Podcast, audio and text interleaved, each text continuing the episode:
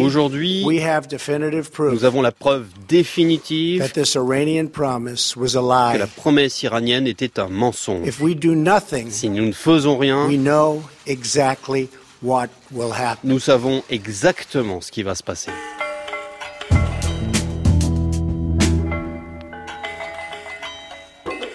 Pendant des mois et des mois, Donald Trump a brandi cette menace, déchirer l'accord sur le nucléaire iranien. En mai dernier, il franchit le pas en piétinant le fruit d'une négociation de haut vol qui a duré 21 mois. Les États-Unis, avec la signature de Barack Obama, la France, l'Allemagne, le Royaume-Uni, mais aussi la Chine et la Russie concluent cet accord avec Téhéran. L'Iran accepte alors de réduire ses activités nucléaires en échange d'une levée progressive des sanctions internationales. Le 14 juillet 2015, la diplomatie sort grandie de cette séquence qui a alterné le chaud et le froid. Moins de trois ans plus tard, le bulldozer Trump passe par là, Washington remet en place des sanctions économiques encore plus restrictives que par le passé. C'est difficile. On travaille, on essaie, on essaye de vivre. Au final, le marché iranien n'aura connu qu'une brève ouverture, sèchement refermée. Les entreprises étrangères, européennes notamment, quittent le pays. L'Iran se retrouve isolé, sans partenaire économique occidental et sans possibilité de transactions en dollars. Conséquence, sa monnaie ne vaut plus rien. Le rial a perdu 70% de sa valeur en quelques semaines. Pour les faucons américains, cette incertitude n'a d'autre but que de déstabiliser le régime au risque d'assister au retour des plus conservateurs. Les durs du régime, qui disaient au départ on ne peut pas faire confiance aux Américains, disent bah vous voyez, on a raison. À Téhéran, Géraldine Allo et Gilles Gallinaro sont allés à la rencontre des habitants de cette tentaculaire capitale, écouter leurs espoirs déçus et témoigner de leur résilience à toute épreuve, eux qui n'ont que des sanctions pour seul horizon. France Inter, Interception, le magazine de la rédaction.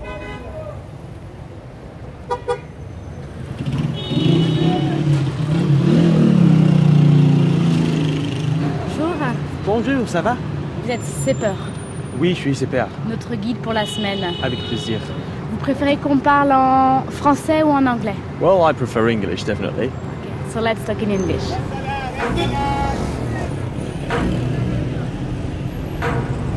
Nous sommes devant un bureau de change dans le nord de Téhéran. Et normalement, il y a des panneaux à l'entrée qui indiquent les différents taux en fonction des monnaies étrangères. Et là, tout est éteint, le panneau est éteint parce que le rial est tellement volatile qu'on ne peut pas afficher un taux, un taux de change. Et c'est cette extrême instabilité du rial qui est au cœur de la crise économique qui frappe l'Iran actuellement. Hello. I have 60 euros and I would like reals. Is it possible? Could you tell me the exchange rate? Yeah. Because it's not written outside. Uh, yeah, depuis deux jours, les bureaux de change iraniens refusent d'échanger des devises étrangères contre des rials, car le rial est beaucoup trop faible. Pour vous donner une idée, aujourd'hui, un euro vaut 150 000 rials.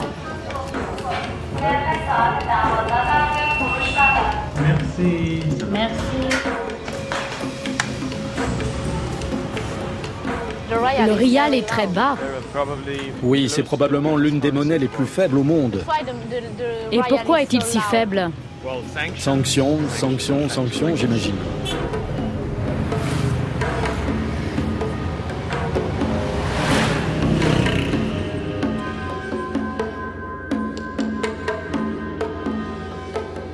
Mayor, vous avez 27 ans et vous êtes consultant dans une entreprise qui importe des panneaux solaires de Chine.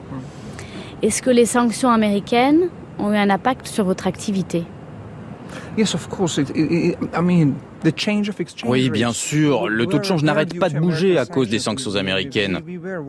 Et même si mon entreprise ne travaille qu'avec la Chine, nous aussi nous sommes touchés. Ça me rend triste parce que beaucoup de gens qui me sont chers ont perdu leur emploi. Votre entreprise, elle continue à travailler ou pas? Non, non, non, nous avons arrêté, nous ne pouvions plus continuer. On ne pouvait plus rien acheter en Chine car si on voulait acheter quelque chose un jour, le lendemain ça valait deux ou trois fois plus cher. Le matin vous avez un taux de change pour le rial et après-midi, il a déjà changé. On ne pouvait plus se permettre d'acheter nos panneaux solaires, alors on a arrêté. Vous voulez dire que le prix du rial face au dollar est en train de bouger tous les jours et donc c'est compliqué d'acheter à l'étranger Oui, oui, et ce n'est pas seulement lié au dollar. Tout change. Le prix du dollar, mais aussi de l'or. Et même ce que nous produisons ici dans le pays. Même le prix des légumes change tous les jours. Tout est instable, tout est devenu instable. Oui, oui, et c'est à cause bien sûr des sanctions, mais aussi de la politique économique du gouvernement.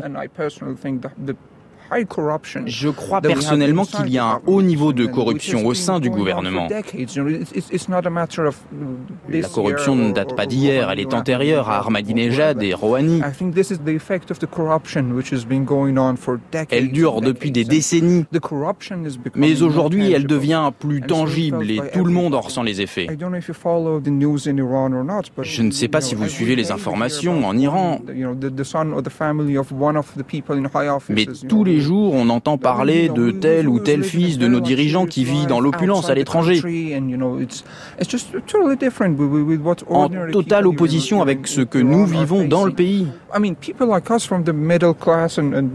Nous, les gens de la classe moyenne, à cause de la crise monétaire, nous gagnons à peine de quoi payer notre loyer et acheter de quoi nous nourrir.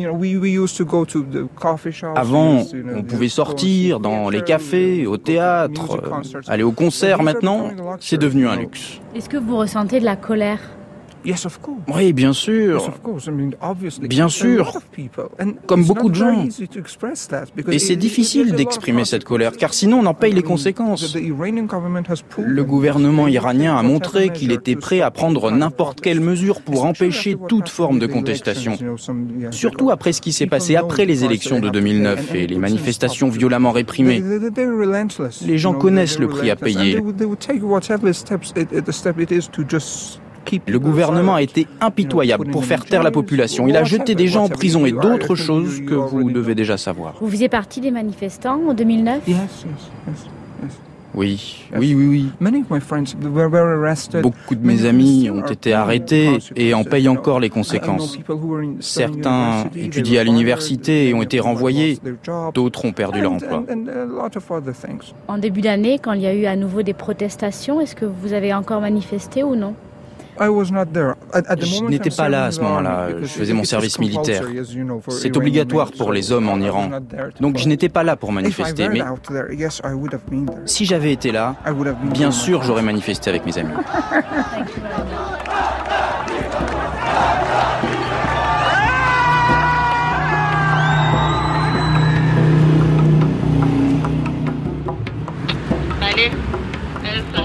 Salam.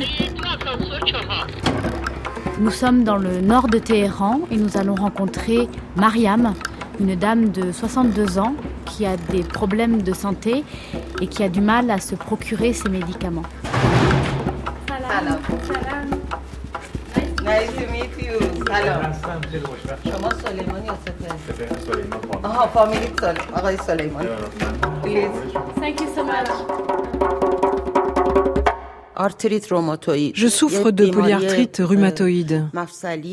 C'est une maladie auto-immune inflammatoire. Mes propres cellules attaquent mes articulations. J'ai des œdèmes sur tout le corps et je souffre beaucoup. Vous devez prendre combien de médicaments par jour? Je dois prendre 5 pilules par jour et une injection par semaine. Les médicaments ne sont normalement pas concernés par les sanctions. Mais à cause de la dévaluation du rial, le régime a décidé de bloquer les importations de certains médicaments en provenance de l'Occident. Le gouvernement cherche des médicaments alternatifs ailleurs dans le monde, mais ils n'ont pas du tout la même qualité. Comment vous faites alors? Mes articulations me font beaucoup souffrir. J'essaie de faire avec les médicaments alternatifs, mais je souffre beaucoup. Quand vous allez à la pharmacie, qu'est-ce qu'on vous dit? Est-ce que euh, ces médicaments que vous prenez normalement seront à, nouveau disponibles bientôt? Hier, quand je suis allée à la pharmacie pour recevoir mon injection hebdomadaire, le pharmacien m'a dit qu'il n'en avait plus. De nombreux médicaments sont introuvables. Et quand j'ai demandé au pharmacien quand serons-nous à nouveau approvisionnés, il m'a répondu de prendre mon mal en patience et d'attendre un avenir meilleur. Et le pire, c'est qu'à cause de la crise monétaire, nos assurances ne remboursent plus nos médicaments. Je suis censée payer de ma poche 400 euros pour chaque injection. Mais c'est impossible. Donc on a vraiment l'impression que les sanctions touchent tout le monde en fait.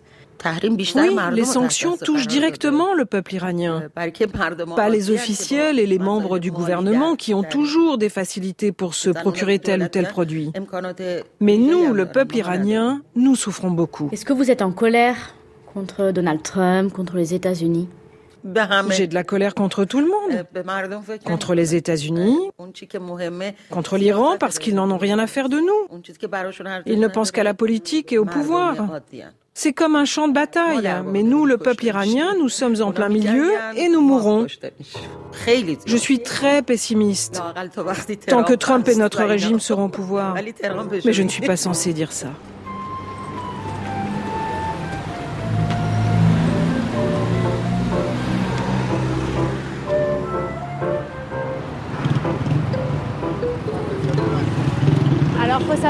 Gens ici traversent n'importe comment. It's very dangerous. You, you know, the rights on the streets of Tehran, there is no right. You should gain your right from the driver. It's always a battle between you and... On doit se battre pour ses droits de piéton. C'est ce que nous explique Sepper, notre fixeur.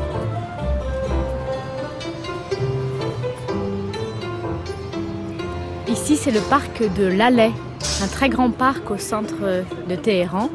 Un parc très vert, très familial, où les jeunes gens aiment se, se retrouver.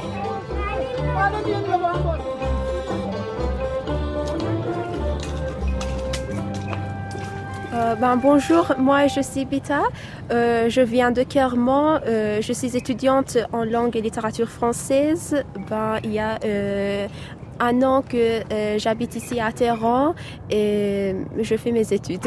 Voilà. Comment vous vivez actuellement Le pays euh, traverse une grave crise économique? Comment vous, euh, vous le vivez? C'est vraiment difficile à vivre pour euh, tout le monde, c'est ça. Et euh, je sais que mes parents et moi aussi, on travaille tout le temps, mais euh, l'argent qu'on gagne n'est pas vraiment assez pour euh, vivre une vie qui est bien. Il faut toujours économiser. On ne peut pas vivre en luxe. C'est comme... Excusez-moi, je suis terrifiée. je ne sais pas pourquoi. Je manque des mots. Je ne sais pas quoi dire. Ben, c'est difficile. On travaille, on essaie, on essaie, on essaye de vivre. Euh, je suis née dans une famille normale. Euh, mes parents étaient les employés. Tout allait bien. Mais euh, maintenant, je vous donne un exemple. Il y a deux ans, j'ai décidé euh, d'étudier la littérature française. Euh, j'avais décidé de continuer mes études en France. À cette époque-là, bien sûr, euh, mes parents voulaient bien m'envoyer en France pour avoir des études supérieures. Mais maintenant, je n'ai aucun espoir. je n'ai aucun espoir parce que je sais que la question de l'argent est vraiment difficile et dur pour ma famille. À cette époque-là, pour vivre à Paris, euh, j'avais besoin par exemple de 1000 euros par mois. Cette somme d'argent en Iran, ça coûtait 6 millions ou 7 millions de mois. Mais euh, maintenant, cette somme d'argent est devenue 30 millions de mois. Ben, ça coûte vraiment cher et je sais que ma famille ne peut pas m'en supporter avec euh, cette somme d'argent. Comment vous le vivez, le fait de devoir renoncer à votre rêve de partir étudier en France? Euh, J'essaie de profiter du moment présent. Mais pour l'avenir, je ne peux pas avoir un plan précis. Je peux profiter euh, les occasions qui sont en Iran, mais il faut faire attention. Il ne faut pas dévier du chemin qui... Euh, qui vous est tracé. Oui. Il ne faut pas euh, contredire euh, le gouvernement. Il ne faut pas avoir la liberté d'expression. Il y a toujours des problèmes comme ça. Quels sont les auteurs français que vous aimez bien? C'est vraiment toujours un défi pour moi répondre à cette question parce que ce que j'adore vraiment, c'est la littérature, c'est la magie des mots, la fantaisie et la couleur qui est toujours dans les mots, qui est toujours dans la littérature. Les écrivains vraiment sont les magiciens qui donnent euh, beaucoup de couleurs de, notre vie. Voilà.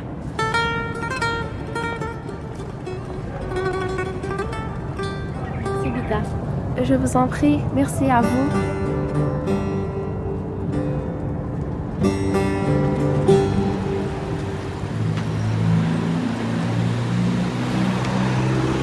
Ce qui est étonnant ici, c'est le nombre de voitures Peugeot que l'on croise sur les routes. Peugeot est le constructeur numéro 1 en Iran et même si l'entreprise française est partie suite aux sanctions, son partenaire iranien continue de produire des 405, un modèle qui n'est plus fabriqué en France depuis 1997.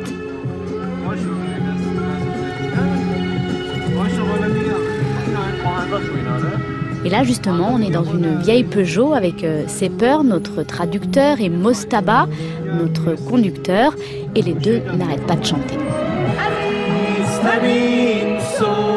آتیه قبار پیر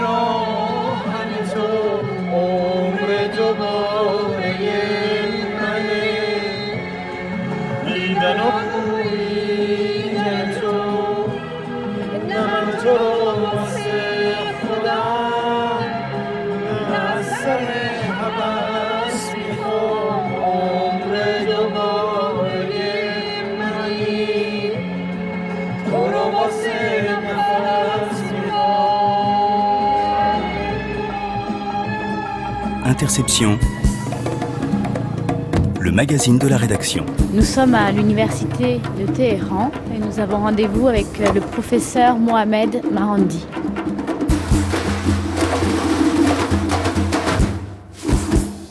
Nous avons rencontré beaucoup d'Iraniens qui souffraient de la crise économique, de la dévaluation du rial et de l'inflation.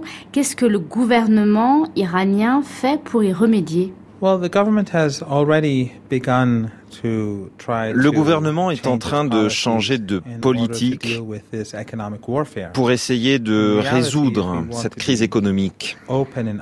Mais pour être franc, les États-Unis ont déclaré la guerre contre le peuple iranien. Ce n'est pas nouveau, bien sûr. Déjà sous l'administration Obama, il y avait les mêmes sanctions qui visaient le peuple iranien.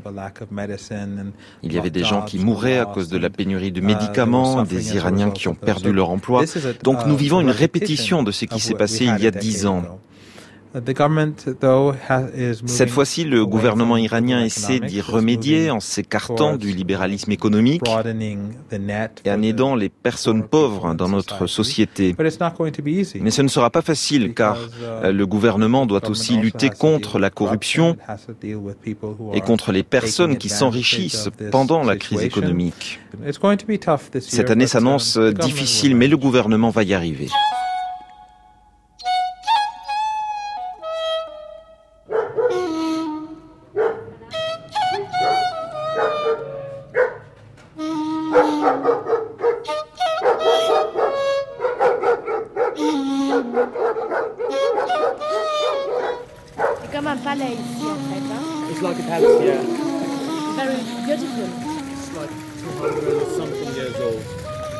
Le bâtiment date de plus de 200 ans, absolument magnifique avec des, pierres et des mosaïques.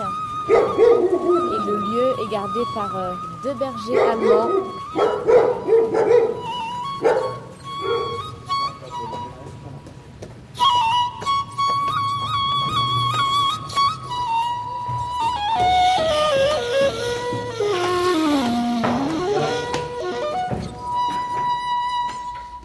Mortessar Miri, bonjour. Vous êtes fabricant et exportateur de tapis. Un premier volet de sanctions a été rétabli en août. Il concerne euh, les pièces aéronautiques, les pièces automobiles, les matières premières, les métaux précieux. Tout ça est interdit de commerce, mais également les tapis. En quoi ces sanctions impactent votre activité Avant ces sanctions, nous exportions la majorité de nos tapis aux États-Unis. Aujourd'hui, nous ne pouvons plus rien y vendre, même en utilisant des intermédiaires d'une autre nationalité. Et comme les États-Unis contrôlent le système de transactions financières entre banques, on a du mal aussi à exporter dans d'autres pays. Est-ce que vous pouvez mesurer l'impact de ces sanctions sur votre chiffre d'affaires? Oh, nous avons perdu la moitié de notre chiffre d'affaires depuis euh, le mois d'août. L'Office de statistique du gouvernement affirme que les exportations de produits iraniens ne sont pas touchées par ces sanctions, mais c'est faux, bien sûr que nous sommes touchés. Le marché américain nous rapportait un million de dollars chaque année. Donc, dans le meilleur des cas, nous perdrons un million de dollars, et sans doute plus. Vous avez dû licencier euh, des employés à cause de ces sanctions et de cette perte de chiffre d'affaires? Euh, Oui. Avant, nous avions 200 salariés dans tout le pays. Mais à partir du moment où Donald Trump a décidé de sortir de l'accord sur le nucléaire, avant même le début des sanctions, nous avons eu du mal à exporter nos tapis. Nous avons dû licencier des employés. Aujourd'hui, il ne nous reste qu'une quarantaine de salariés. Nous n'avons pas eu d'autre choix que de licencier nos employés.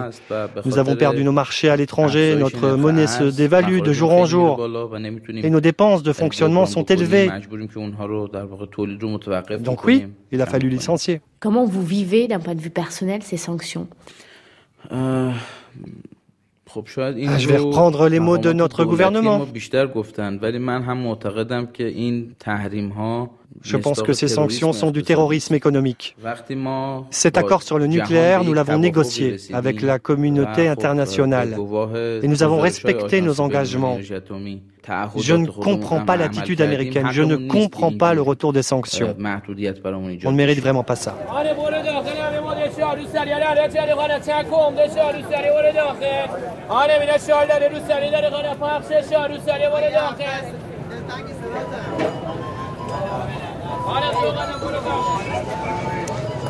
Donc là, nous sommes dans les allées du bazar de Téhéran.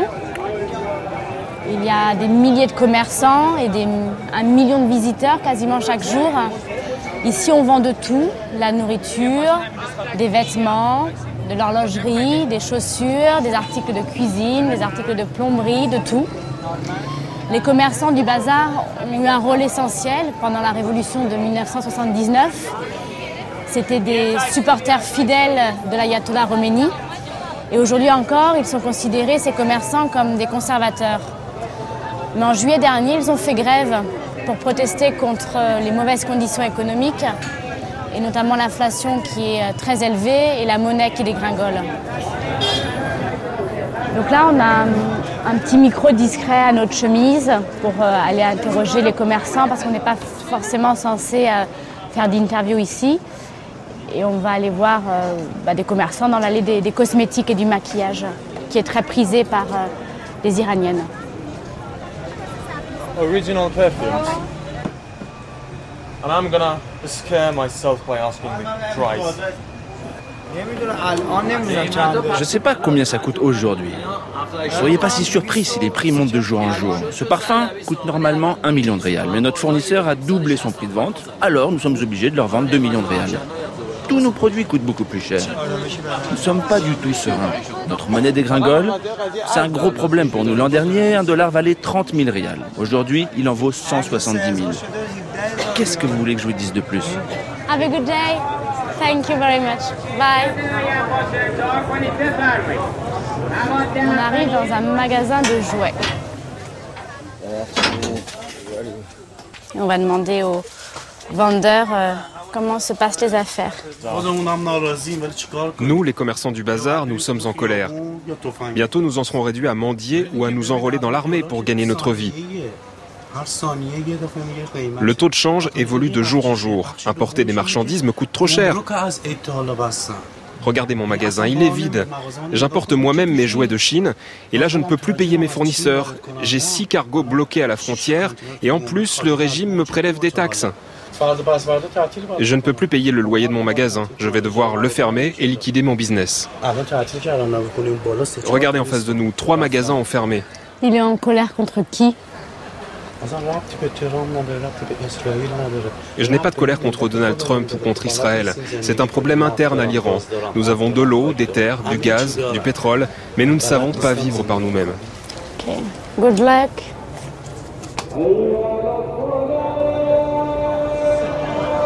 Ici, on est dans le sud de la ville et ce qui frappe, c'est que les femmes sont beaucoup plus voilées, de noir avec de longs voiles que dans le nord de la ville.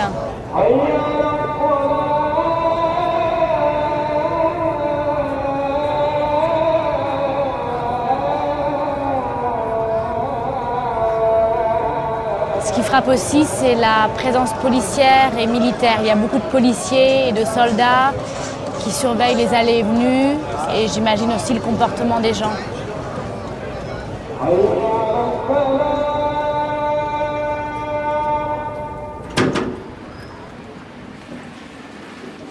Nous allons au troisième étage.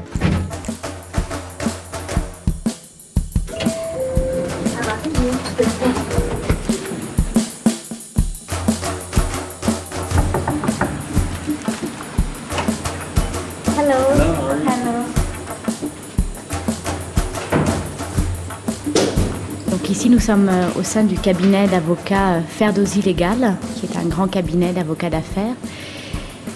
Et comme ce cabinet conseille de nombreuses entreprises françaises, et eh bien sur les étagères, on voit le code civil, cession de parts et actions, le code fiscal, énormément d'ouvrages en français. Le droit commercial aussi. Baki Manège, bonjour. Bonjour, ravi de vous recevoir ici à Téhéran. Est-ce que vous pouvez d'ores et déjà mesurer l'impact des sanctions américaines, des nouvelles sanctions américaines sur l'économie iranienne? Oui, oui, déjà l'impact euh, sur euh, euh, notre activité à nous. oui, beaucoup de clients français et européens ont décidé de, clôturer leurs affaires en Iran dans l'attente de jours meilleurs, sans même attendre les décisions de l'Union européenne euh, sur euh, les éventuelles aides et possibilités de pouvoir euh, continuer les affaires en Iran malgré les sanctions américaines. Ça vous déçoit de voir que les entreprises françaises se plient comme ça aux exigences américaines? Peugeot est déjà parti, Total aussi, Renault est en stand-by. Ça vous déçoit de voir qu'elles ont accouru quand il y a eu la levée des sanctions et qu'elles repartent tout aussi vite Déçu, non, mais c'est vrai qu'il y avait de la place pour essayer de trouver des solutions afin de ne pas être sous le coup des sanctions américaines, avec, comme je l'ai dit, euh, euh, la possibilité que l'Union européenne mette en place des systèmes. Mais, leur décision est totalement euh, compréhensible. parce que dans les affaires, vous avez besoin de visibilité. Et dans cette situation, ce que Donald Trump a su parfaitement créer, c'est une absence de visibilité totale face à l'inconnu, euh, les entreprises ont eu quelque part raison. Donc non, nous, nous, nous, nous ne sommes pas déçus, c'est un peu normal. Là où la déception, en revanche, est grande, c'est pour les entreprises européennes et mondiales qui ne sont pas sous le coup des sanctions. Or, ces entreprises-là également, pour beaucoup, décident d'arrêter leurs activités en Iran. La liste est longue quand même hein, des activités sous sanctions, parce que l'Iran ne peut plus exporter de matières premières, de métaux précieux, de tapis, de pistaches, de safran, de caviar. Elle ne peut plus importer de pièces automobiles, de pièces aéronautiques. Les transactions en dollars lui sont euh, interdites. Donc la liste est longue quand même. Oui, oui, oui, la, liste est longue. Toujours est-il que euh, l'agriculture, l'alimentaire en général, euh, le médical, pharmaceutique euh, et d'autres activités euh, un petit peu plus futiles mais très importantes en Iran, telles que la beauté, cosmétique. Ces activités-là ne sont pas sous sanction. En revanche, vous avez dit quelque chose de très important, c'est que le secteur bancaire et les transactions financières sont sous sanction. C'est peut-être là où le bas vraiment blesse, parce que une fois que vous n'avez pas la possibilité de faire des transactions bancaires, eh bien c'est un petit peu difficile. Toutes les banques se sont engouffrées là-dedans en disant aux entreprises françaises arrêtez de faire du business avec l'Iran. Là, c'est une erreur des banques. Et là-dessus, euh, l'Europe et les gouvernements des pays membres peuvent faire quelque chose. Est-ce que ces sanctions vont ressouder les Iraniens? euh, avec leur gouvernement ou est-ce qu'il y a un risque politique pour le président selon vous euh, Le président... espoir était né en 2015. Un énorme espoir, un énorme espoir, aussi bien dans la population, euh, je dirais, locale que chez nous, les, expatriés iraniens. J'en suis la preuve, je fais partie de ceux qui sont revenus au moment de la présidence Rouhani, la première présidence Rouhani. Donc il y avait une véritable euphorie, je dirais, oui, oui, euh, il y a effectivement euh, une perte, je dirais, de l'influence du, gouvernement Rouhani, perte de confiance aussi. Bon, la population euh, se retrouve dans une situation où, encore une fois, elle a perdu un pouvoir d'achat incroyable. Vous pensez que ça peut conforter les durs du régime, ces sanctions? C'est une réalité. C'est une réalité. Aujourd'hui, vous vous retrouvez dans une situation où les durs comme on les appelle, du régime, qui disait au départ euh, euh, on ne peut pas faire confiance aux Américains, disent bah vous voyez, on a raison. Et beaucoup de gens euh, les croient. Et donc, de fait, oui, il y a un renforcement de leur, pouvoir, un renforcement de leur influence de nouveau. Mais je dirais que le gouvernement Rouhani arrive à maintenir encore son pouvoir, mais très affaibli quand même. Voici la photo de famille que tout le monde attendait depuis plusieurs mois. Des sourires échangés entre les représentants des grandes puissances et le ministre iranien des Affaires étrangères. 14 juillet 2015. Concrètement, l'Iran s'engage à ne pas développer d'armes atomiques en échange d'une levée des sanctions internationales, un engagement rappelé comme une évidence par le président iranien. Le monde entier sait qu'une fatwa de notre leader suprême aux scientifiques affirme que la bombe atomique est mauvaise, inhumaine et interdite par le Coran. L'Iran n'a jamais cherché à fabriquer de bombes atomiques et ne le fera jamais.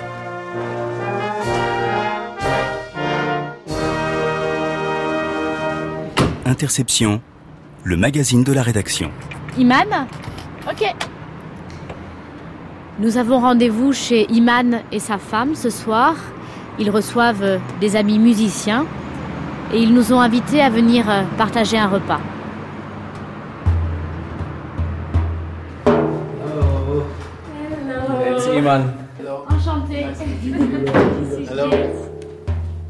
If you want, you can uh, be okay, especially your job. It's okay. Okay. It's fine. Yes. It doesn't. Uh... no, it's fine. Yes. On peut enlever le voile.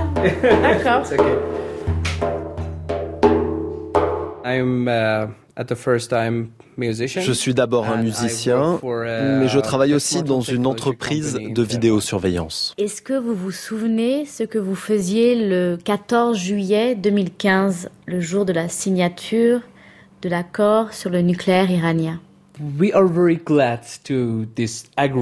On était très heureux après la signature de cet accord. On avait beaucoup d'espoir. On ne pensait pas à émigrer. On voulait se rapprocher d'autres pays. Uh, uh, On voulait voyager plus facilement qu'avant. Uh, On avait de l'espoir. Et puis tout s'est arrêté il y a six mois. Aujourd'hui, nous sommes dans l'incertitude.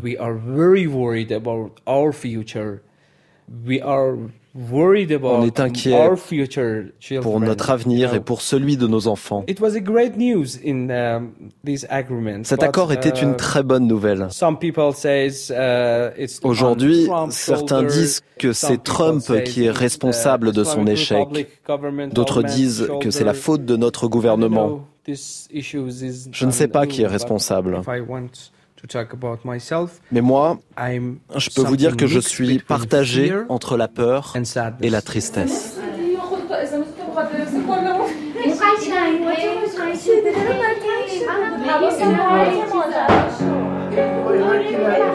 Cette amie d'Iman se fait appeler Sarah. Elle a choisi un prénom d'emprunt comme beaucoup de personnes que nous avons rencontrées pour ce reportage. Sarah a 34 ans, elle est designer de profession et elle est maman d'une petite fille de 6 mois. C'est dur, c'est très très dur pour nous. Parfois, je n'ai pas de quoi acheter du lait pour ma fille. Le prix des couches a été multiplié par trois. C'est vraiment très cher. Les sanctions nous rendent vraiment très pauvres, vous savez. Mais je tolère cette situation car j'ai l'espoir que ce régime tombe et qu'il soit remplacé par un meilleur régime. On vous sent en colère contre votre gouvernement beaucoup plus que contre les États-Unis. No, I don't have any non, je ne suis pas en colère contre les États-Unis. Pourquoi aurait-il tort Ils ont raison. quand ils disent que l'Iran veut se doter de l'arme nucléaire. et qu'elle déstabilise le Moyen-Orient, notamment la Syrie. Je pense que Trump rend service au peuple iranien. Vous pensez que Donald Trump a raison de rétablir les sanctions? Ce n'est évidemment pas une bonne chose. Ce n'est pas une bonne chose. Mais si on prend un peu de hauteur, oui, je pense qu'il a raison. Car ces pressions peuvent aboutir au renversement de la République islamique. Si mon mari, ma fille et moi en sommes réduits un jour à dormir dehors pendant six mois, ce sera ok. Uh, si au bout du compte le régime tombe. Today, we have definitive proof that this Iranian promise was a lie. Hello. Welcome. Nice to meet you too.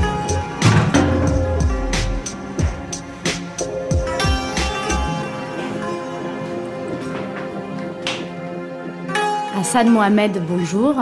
Vous êtes analyste politique. Vous avez assisté aux négociations qui ont abouti à l'accord de Vienne sur le nucléaire iranien en 2015. L'administration américaine fait le pari qu'en asphyxiant euh, l'économie iranienne, le, peuple va se rebeller contre le régime. Est-ce que vous pensez que c'est un scénario qui est plausible?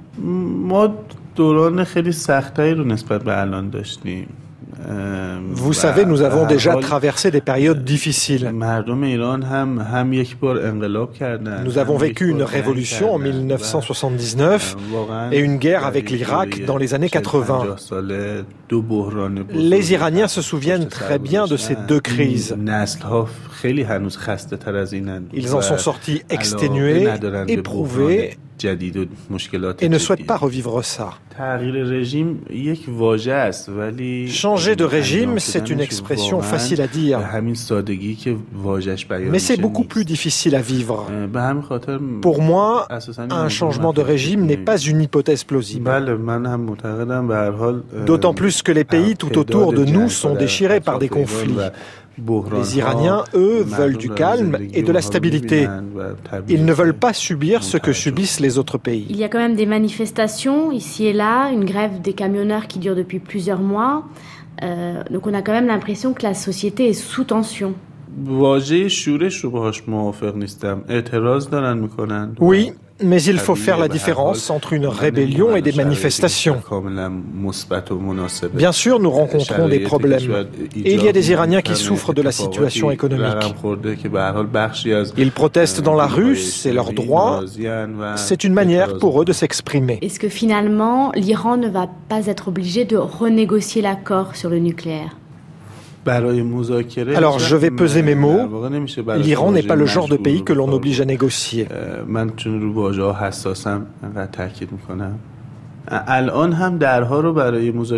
Nous n'avons pas fermé complètement la porte aux négociations avec les États-Unis. Notre président a dit lors de l'Assemblée générale des Nations unies que l'Iran était toujours ouverte au dialogue. Mais ce sont les États-Unis qui bloquent les négociations par des moyens tout à fait non conventionnels.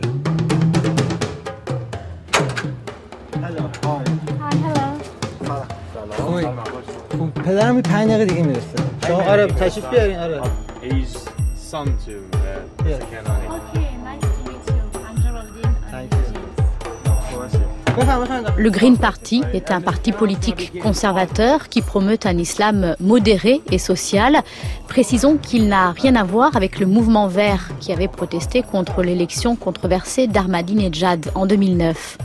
On va demander au leader du Green Party s'il croit qu'une renégociation de l'accord sur le nucléaire est possible pour sortir l'Iran du marasme économique.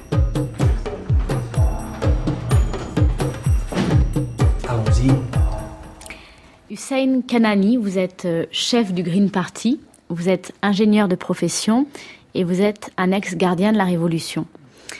On a vu que les Iraniens euh, souffraient beaucoup des sanctions L'inflation atteint des niveaux records, la monnaie s'effondre. Comment se sortir de là, selon vous? Est-ce qu'à un moment donné, l'Iran ne sera pas contrainte de renégocier l'accord sur le nucléaire? En politique étrangère, nous suivons les lignes fixées par notre guide suprême. Notre guide suprême a dit que nous ne négocierons pas avec M. Trump. Nous voulons bien négocier avec les Européens et aller plus loin que l'accord sur le nucléaire, mais nous fermons la porte des négociations aux Américains. Sauf si, évidemment, ils décident de changer de politique et de revenir dans l'accord. Mais même euh, les alliés de l'Iran, comme l'Europe, disent qu'il faudrait éventuellement élargir euh, cet accord à la question des missiles balistiques, mais aussi à la politique régionale de l'Iran, notamment en Syrie. Est-ce que ce sont des sujets qui peuvent prêter à discussion selon vous? Notre guide suprême l'a répété à plusieurs reprises. Nous ne transigerons pas avec notre politique de défense. Aucun pays dans le monde, notamment la France, n'accepterait de négocier sur sa politique de défense. Mais si certains pensent que nos missiles balistiques représentent une menace pour les autres pays de la région, nous pourrions éventuellement accepter d'en parler. Et nous sommes prêts à démontrer que notre politique vise à nous défendre, pas à faire la guerre. Par exemple, les missiles S-300 ce ne sont pas des missiles d'attaque, mais des missiles de défense, si des avions nous attaquent. Comment sommes-nous censés nous défendre contre Israël, qui possède 400 missiles nucléaires et qui n'a pas ratifié le traité de non-prolifération nucléaire Je pose la question. Vous parlez de politique euh, extérieure défensive, donc selon vous, le fait d'être présent euh, sur le théâtre syrien, c'est pour défendre vos intérêts? Et pas dans une politique d'extension notre diplomatie militaire suit toujours la même règle. Nous intervenons dans un pays quand le dirigeant de ce pays nous demande d'intervenir. Si un jour le président irakien ou le président syrien nous demandent de quitter leur pays, nous partirons. Nous ne sommes pas là pour déployer des bases militaires dans d'autres pays, comme le font les Américains. Donc votre présence en Syrie, en Irak ou ailleurs n'est pas négociable je le répète, nous restons en Syrie et en Irak parce que les leaders de ces deux pays nous demandent de rester. Vous êtes un vieux routier de la vie politique iranienne. Les sanctions, vous en avez vu d'autres. Quel pourrait être, selon vous, un motif d'espoir pour l'avenir de l'Iran? je pense que le Conseil de sécurité de l'ONU va contraindre les États-Unis à revenir dans l'accord. Et il va nous contraindre, nous les Iraniens, à reprendre les négociations.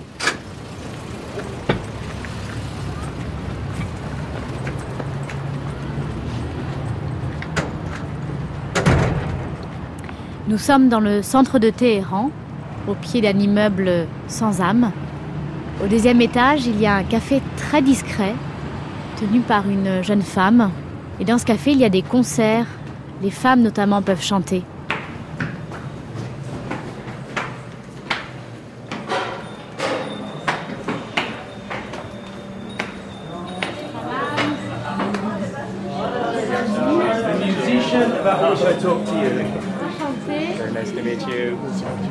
Mahnaz. Welcome to Coffee Enchanté, enchanté. Merci. C'est votre café ici, Yes. Quand on est ici, on ne se dit pas qu'on est dans un pays euh, sous sanction. Oui, nous avons fait de ce café un lieu unique à Téhéran et en Iran.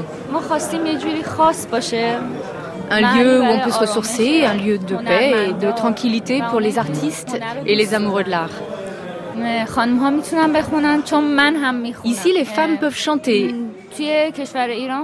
Et moi-même, je chante. Mais c'est vrai qu'en Iran, légalement, les femmes n'ont pas le droit de chanter en public. Ici, c'est un café où l'on ne pense pas à la crise économique, au manque d'argent et aux pénuries. On a l'impression que les Iraniens sont très résilients. Je viens d'une grande famille de la tribu Kashkoy. Et chez nous, les femmes sont fortes et courageuses. Les femmes iraniennes en général sont fortes et courageuses. Nous traversons de nombreuses difficultés depuis des décennies, mais avec la foi et le courage, nous pouvons y arriver. Aujourd'hui encore, malgré la crise et les sanctions, nous sommes debout.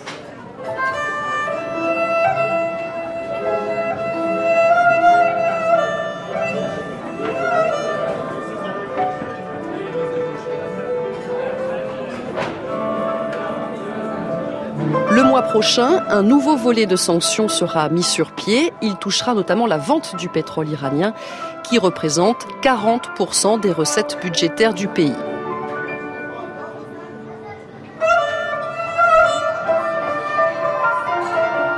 Iran, des sanctions pour seul horizon. C'était un reportage de Géraldine Allo. Prise de son Gilles Gallinaro. Réalisation Violaine Ballet, assistée de Stéphane Combe. Mixage Vincent Godard. À la semaine prochaine.